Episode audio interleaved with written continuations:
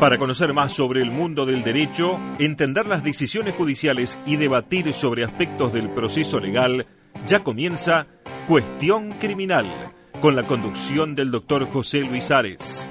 Cuestión Criminal, a continuación en AM 1240, Radio Universidad. Cuestión Criminal, otra vez en el aire. Doctor Ares, ¿cómo está? ¿Qué tal? ¿Cómo anda? Bueno, eh, este es el segundo micro y me parece oportuno recordar el porqué, el sentido de este espacio a través de AM 1240 de Radio Universidad. Bueno, desde luego este es un proyecto de la Cátedra de Derecho Procesal Penal, pero que pretende comprender toda la problemática penal, es decir, no solo el proceso, sino también las cuestiones relativas a la pena, al delito, y tratar de eh, comunicar a la población eh, cuestiones que a veces no se comprenden desde el punto de vista técnico, tratar de, popularizar ciertas cuestiones, eh, porque hay un gran interés y nosotros lo que vemos es que falta en general un periodismo especializado. Entonces, este, nos parece que una mirada desde eh, los quienes ejercemos la docencia y generalmente tenemos también eh, responsabilidades como operadores del sistema, puede aportar algo a esta discusión de estos temas que tanto interesan. Es como un mea culpa, ¿no? Quizás no se comprenden determinadas cuestiones porque tampoco se difunden o se explican. Sí, sí, hay, hay, yo creo que hay un problema de ambas partes, es decir, de eh, muchas veces del Poder Judicial cerrado en sus, en sus posiciones, este, a veces a la defensiva, eh, que no comunica debidamente los fallos, eh, que a veces este, se mantienen en ciertas este, estructuras judiciales muy cerradas y en terminologías muy eh, alambicadas, digamos, que impiden el conocimiento. Por eso decíamos en el primer micro, la idea era también bajar un poco eh, eh, el nivel o, los, los comentarios como para que todos podamos comprenderlos. Exacto, sí, sí, esa es la idea. ¿Los jueces hablan a través de los fallos, doctor? Bueno, esa es una vieja discusión, ¿no? Este, una vieja discusión entre, digamos, el Poder Judicial y el periodismo, también. Claro. Eh, bueno, yo creo que en realidad los jueces lo que deben hacer es escribir claro y sencillo. Eso es el, gran desafío también de, los miembros del Poder Judicial, es escribir eh, cosas que se entiendan. A veces uno ve sentencias que abundan en latinazgos y que no, no se entienden, este, pero eh, una sentencia, la verdad que bien hecha, bien redactada, tiene que entenderse y tiene que entenderla. Eh, un viejo juez de cámara ya fallecido decía, yo escribo para el procesado. ¿no? Mm. O sea que el procesado, que quizá es apenas alfabeto, debe poder entender el fallo y debe poder entender por qué lo condenaron. Y el por qué. por qué lo absolvieron, ¿verdad?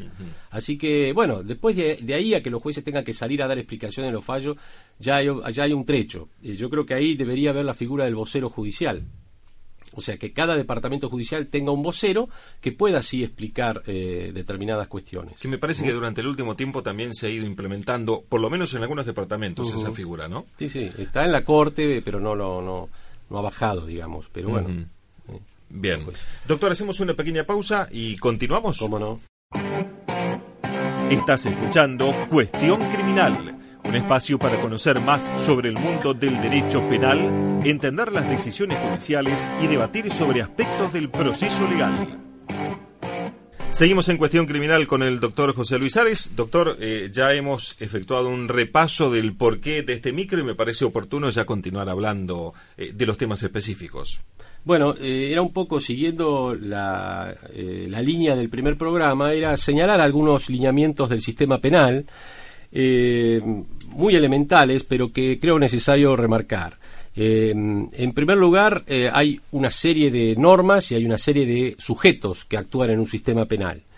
Por un lado, el poder penal del Estado tiene tres, tres momentos muy claros. La amenaza, que es la que corresponde lo que técnicamente se conoce como criminalización primaria, pero es la amenaza que da el Código Penal. El Código Penal lo dicta el Congreso de la Nación. Establece qué cosas son delitos, qué conductas son delitos y qué penas corresponden a esos delitos.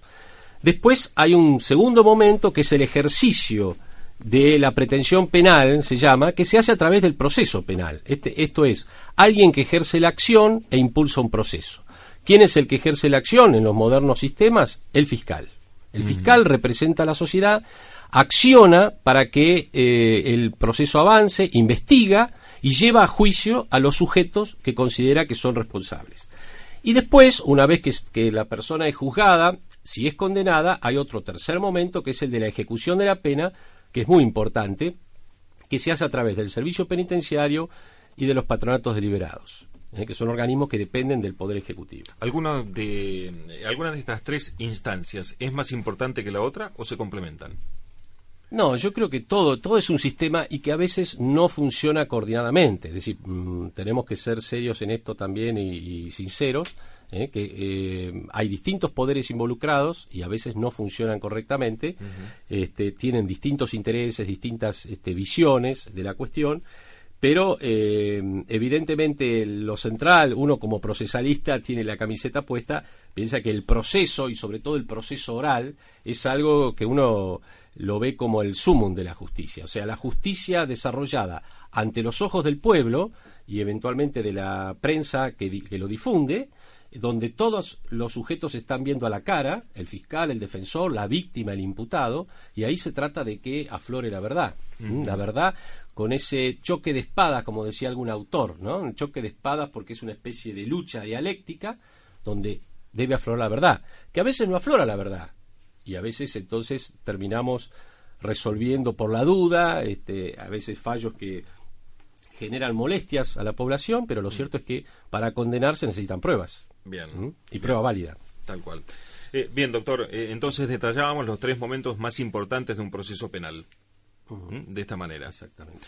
¿Le parece que nos reencontremos ya en la próxima? ¿Cómo no? Esto fue Cuestión Criminal, un programa acerca del delito, de la pena y del debido proceso. Nos reencontraremos el próximo viernes a las 11.30 por AM 1240, Radio Universidad.